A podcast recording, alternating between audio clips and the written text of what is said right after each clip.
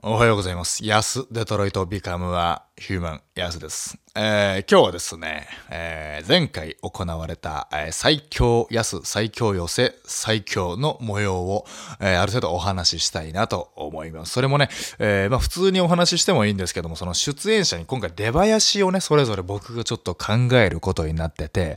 で、まあ考えて実際流して、すごい僕も楽しかったので、それも一緒に紹介しながら、えー話して、えーいければなと思います。もう早速ね、えーこれ12分しか喋れないんでね、えーまあまあ、まあ僕とあなたしか聞いてないですから、あの、それは初見の人なんて聞いてないですから、まあ別に12分なんてみんな知ってるからね、こんなこと言う必要ないんですけども、本当に。だからもう僕とあなたしか聞いてないですから、この改めて言いますけど、えーこのラジオはあの、一人1000いいね、えー強制でございますからね、えーここ何回でもラジオトークっていいねできる、あの、あの、リミッターなし、リミッターなしバカラジオなので、まあ僕はそこが好きなんですけどね、えー最強寄せ最強行われましたけども、皆さん今日、あのね、その当日すごい入り時間がね、あのね、早くて、別にあの、本当の入り時間が、あの、お伝えした入り時間が早かったとかではなくて、あの、たまたま一個前にネイチャーバーガーさんの単独があって、それをすごいなんか、あの、安い寄せのみんなが見学に来てたんですね。それこそ四千頭身の続きとかがもうゲラッゲラネイチャーバーガーさんの単独見て笑ってたのを、あの思い出しましたあの、今思い出しましたね、そういえばね。まあ今ちょっとトップバッター、てかトップバッターの前にあのあれですよね。無限大ホールって結構そのゴールデンウィークとか、そのお客さん入りそうだなみたいな時に前説をね、すごく入れたりするんですよ。前説、まあまあほとんど告知みたいな。うん、何々、どこどこプライムの。うん、どこどこプライムのあの告知をね、よく入れるんですけどもね。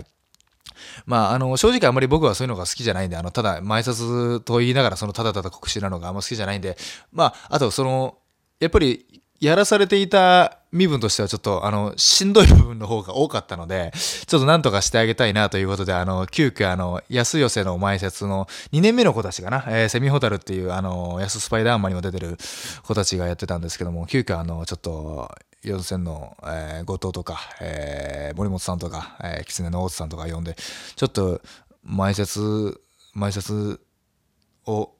台無しにしましょう。って言って、ね、埋設してる、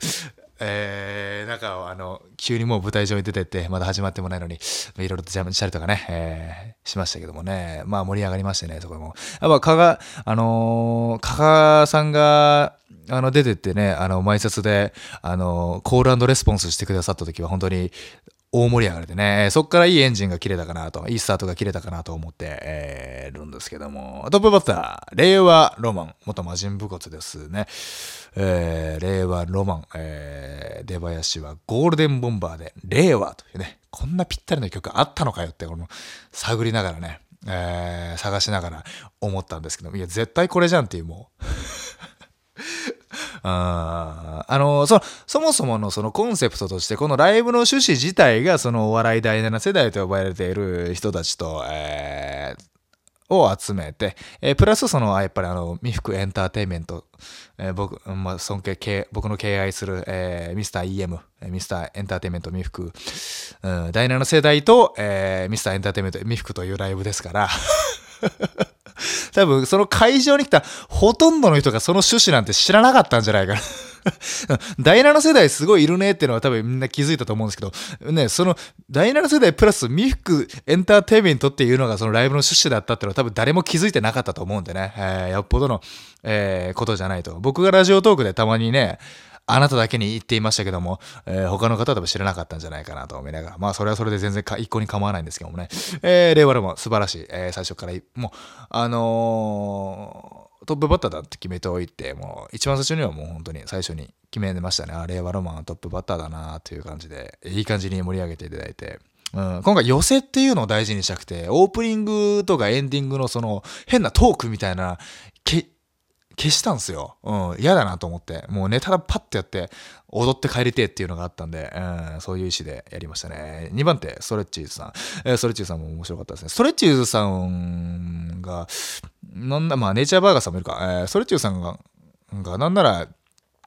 その一番なんて言いますアウェーというかね、いやもちろんそのライブシーンのお客さんの中ではすごく認知されているんですけども、もうす、絶大なね、あの、例えばテレビ見てきたとか、うんたまたまフラッと入ってきたの中では、すごくアウェーの中、めちゃくちゃ受けてたので、やっぱりそのライブは裏切らないなと思いながらね、えー、えー、あの、3個下の後輩が やっぱライブは裏切らねえなという目で見ておりました。素晴らしい。ありがとうございました。曲はね、ビレッジマンズストアで夢の中ではない。これめちゃくちゃ好きな曲なんだよ。めちゃくちゃかっこいいんで、ぜひとももう一回聴いてくださいね。ビレッジマンズストア。大阪でやってる人たちなのかな、うん、ビレッジマンズストア。うん。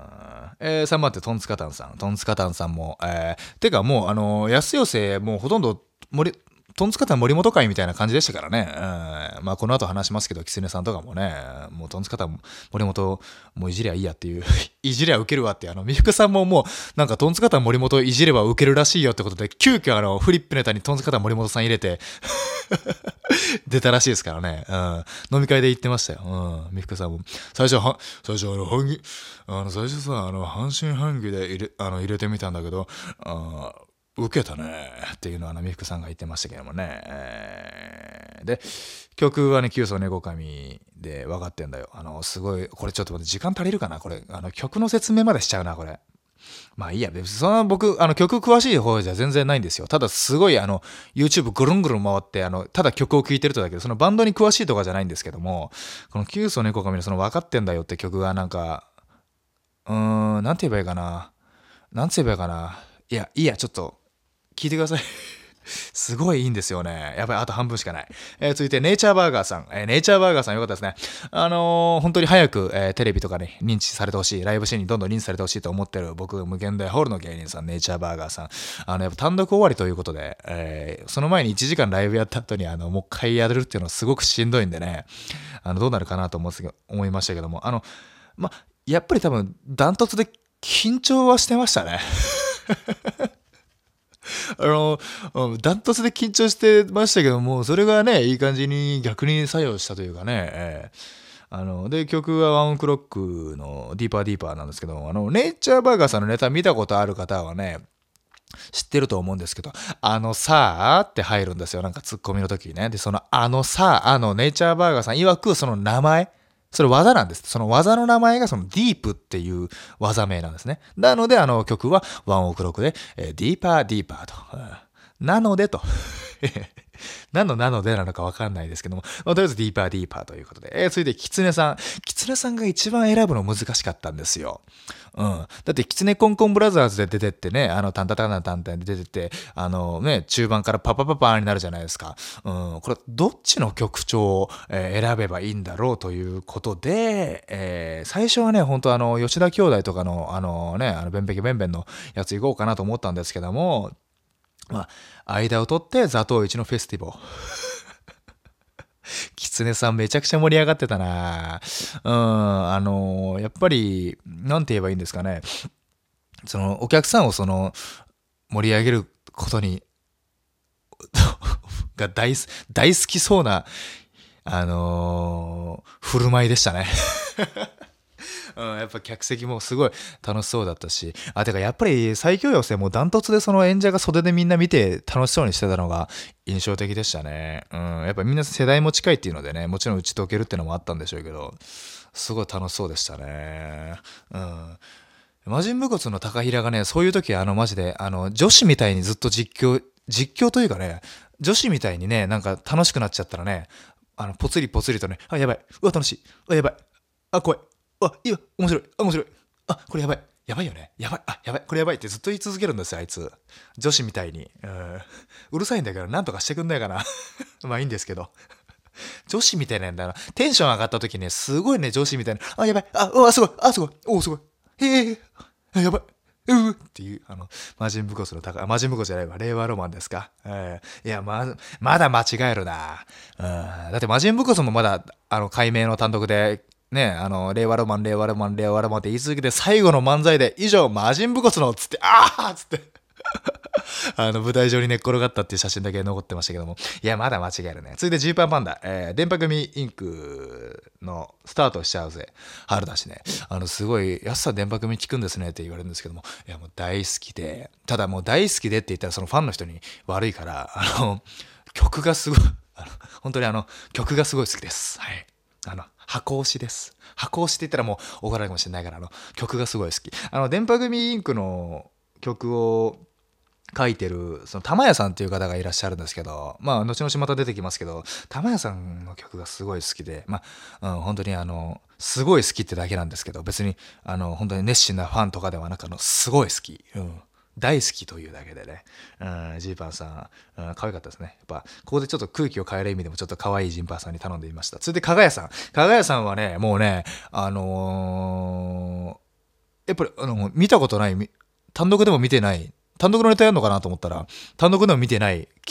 新ネタやってたから、やっぱ恐ろしい人たちですね、あの人たちはね。うん。あのーちょっとまだ時間ある？あ、一瞬、もうちょっとないない。まあいいや。